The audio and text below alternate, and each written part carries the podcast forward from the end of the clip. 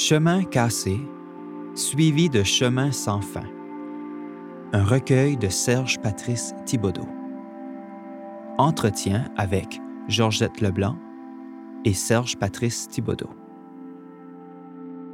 Souvent, notre identité nous est imposée par l'extérieur. Euh, combien de fois, moi, pendant que j'ai vécu au Québec, on m'identifiait comme poète québécois d'origine acadienne. Et je disais toujours, ben, lâchez-moi les origines. Je suis un poète acadien. Je suis un Acadien qui vit au Québec et qui écrit de la poésie, peu importe où il se trouve dans le monde. Mm. Donc, euh, ce sont les autres, souvent, qui fabriquent notre propre identité. Mm. Euh, et ça nous mêle, ça nous mélange. Mm. Euh, parce que là, on ne sait plus. Euh, parce que l'identité, finalement, c'est comme des poupées russes ou des tables gigognes. Elles sont imbriquées les unes dans les autres. Oui, je suis acadien, mais je suis aussi néo-brunswickois. Quand je voyage et que je rencontre des néo-écossais ou des gens de l'île, ben, je deviens un maritimer. Mm. quand je vais à Terre-Neuve, je suis un maritimer. Mm. et quand je vais à l'étranger, je suis un Canadien. je suis un homme. je suis gay. Donc, toutes ces identités-là sont imbriquées les unes dans les autres, exactement comme des poupées russes.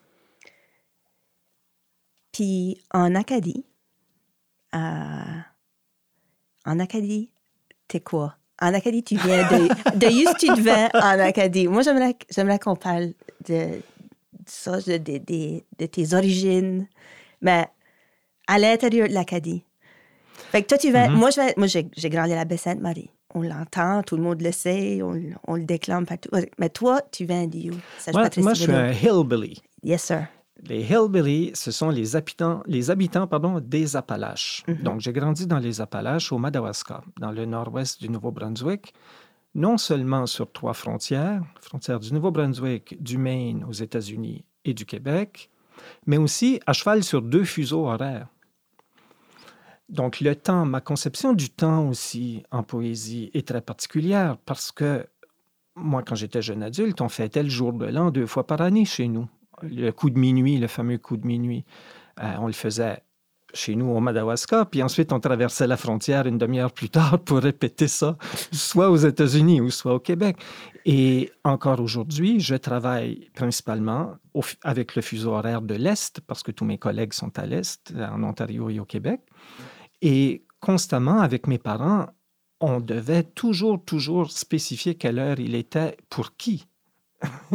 et c'est toujours la même chose. Donc, je vis encore avec deux fuseaux horaires. Mm. Donc, tout ça fait partie de la construction identitaire des gens du Madawaska. Mm. Mon accent braillon, là aussi, probablement, quand je réécouterai les podcasts qu'on est en train d'enregistrer, il y a des moments où je vais dire Aïe, mon accent braillon me trahit. ben là, oui. Ben c'est pas, pas que ça te trahit, c'est que ça te définit. Il est là, il est là ton accent bréon, parce que tu viens. Oui, il est très dilué et on le remarque des fois dans ma façon de prononcer les A. Mm-hmm.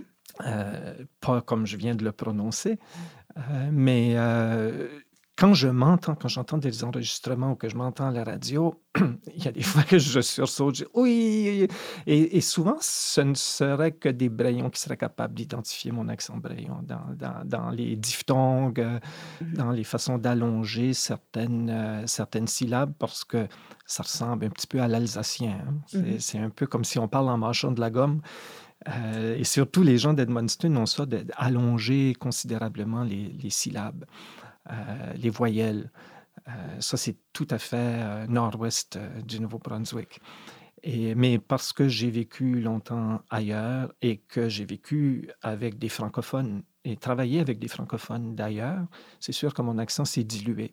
Mm. Mais quand je suis fatigué, évidemment, tout revient très facilement. Mais sans parler de l'accent, comme, oublions l'accent, oublions la langue. Tu as, grandi au Madamascar, oui, et encore là... Parle-moi du village. Parle-moi de, Rivière-Verte. Voilà. Euh, ça, faut dire que Rivière-Verte, c'est un microcosme aussi à l'intérieur du Madawaska. Puis, puis, je te le demande parce que dans, dans le recueil, mm-hmm. le village revient.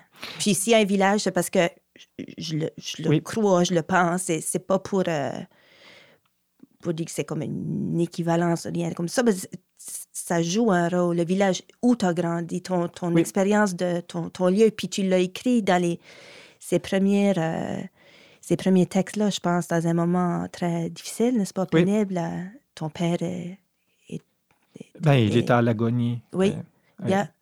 Et- et il était, il était pas à, à New York, il était à, à Rivière-Verte. Et aussi, il faut dire que j'ai plus ou moins renoué avec l'enfance passée au village parce que suite à la mort de ma mère, j'ai passé beaucoup de temps avec mon père dans l'année Mhm. qui a suivi, Mhm. à huis clos avec mon père, son tout premier Noël, euh, seul, euh, sans ma mère, après 62 ans de vie commune, c'était quand même quelque chose.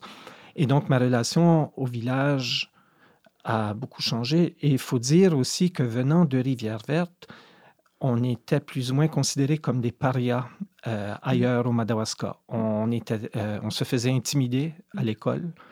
Euh, on se faisait intimider parce qu'on avait notre propre langue. Euh, Ça, ben, c'est, vous, vous faisiez intimider à l'école, en ac- à- à- À acad- pas une école acadienne, mais parmi les Acadiens. en- entre- oui, oui. ben, à la polyvalente À la d'Edmundston, polyvalente, OK. quand, quand le phénomène des polyvalentes sont, est arrivé, il y a eu la création de la Cité des Jeunes à Edmundston et nous, on était le, le monde de la green. On riait de nous parce qu'on venait de la green, la Green River. Euh, donc, euh, on était un petit peu la risée de, de tout le comté. Mm. Et on était euh, les colons de service, si tu veux. Mm. euh, alors, c'était pas glorieux de venir de Rivière-Verte. Et je l'ai jamais caché. Après, quand j'ai commencé, 30 ans passés à ma carrière, et j'étais à Montréal et on, me- on me demandait d'où je venais, je disais de Rivière-Verte parce que généralement, les gens qui viennent des villages au Madawaska vont dire je viens d'Edmundston. Un peu comme quelqu'un qui vient euh, d'Aulnay-sous-Bois ou de Clichy va dire je viens de Paris. Mhm. Hein, euh, ou je viens de Montréal quand euh, finalement tu vis à Brossard. Bon, c'est un petit peu la même chose, alors que moi, j'ai toujours revendiqué le fait de, de venir de Rivière-Verte et je m'en suis toujours fait une fierté. Mm. Parce que c'est un mot, premièrement, qui vient du malécite comme Quategouk, qui veut dire rivière à eau verte. Et la rivière est magnifique. En plus, c'est un lieu. Sauf que le village, euh, d'ailleurs, le village dans le livre, ce village qui se découd, qui se défait, un peu comme ce qui est arrivé à mes parents, euh, le village n'est plus ce qu'il était, n'est plus que l'ombre de lui-même. À l'époque où j'étais petit, on était 2200, environ 2000-2200 habitants. Maintenant, s'il y a 500 personnes, c'est beau. Wow. Donc, j'ai vu le village disparaître, euh, un bâtiment après l'autre. Il y a même déjà eu un hôtel à Rivière-Verte, l'hôtel Thériault. Ah ben là, les Eh ben oui. Ben, les Thériault et les Thibodeau ont Les toujours été mais dans la main, parce que les Thériault et les Thibodeau étaient voisins à Port-Royal, ils étaient voisins à Grand-Pré et ils sont voisins au Madawaska, parce que les Thériault ont fondé Saint-Basile, une des familles fondatrices de Saint-Basile, les Thibodeau Rivière-Verte, et les deux, les deux établissements se touchaient. Mm. Donc, on est une société clanique en Acadie, il y a des, Mm. des alliances de famille, et les Thériault étaient très près des Thibodeau. Donc, euh, il y avait ce, ce fameux hôtel Thériault. Il faut dire qu'il y avait une gare de chemin de fer qui était une gare de triage. Et c'est pourquoi le Canadien national avait nommé la gare Green River Station. Et c'est là que c'est venu le nom de Green River. Et le gouvernement du Nouveau-Brunswick a inscrit le nom du village comme étant Green River, mais on n'a jamais prononcé ce Ouais, ce moi, nom. je n'ai jamais entendu parler de Green River. Non, puis même qu'on vandalisait les panneaux le long de la route euh, parce qu'ils mettaient Green River, puis en bas Rivière Verte entre parenthèses. puis avec mon cousin, on allait peinturer les, les parenthèses. on enlevait les parenthèses. Et finalement, c'est devenu officiellement Rivière Verte, je pense, avec la loi sur les langues officielles. Parce que moi, j'ai vécu ça dans mon enfance, là, que il n'y avait plus question de Green River nulle part. OK. Donc, c'est devenu euh, officiellement Rivière Verte. Rivière-Verte. Ouais. Ce balado est une réalisation des éditions Perce-Neige. Écoutez la suite au prochain épisode.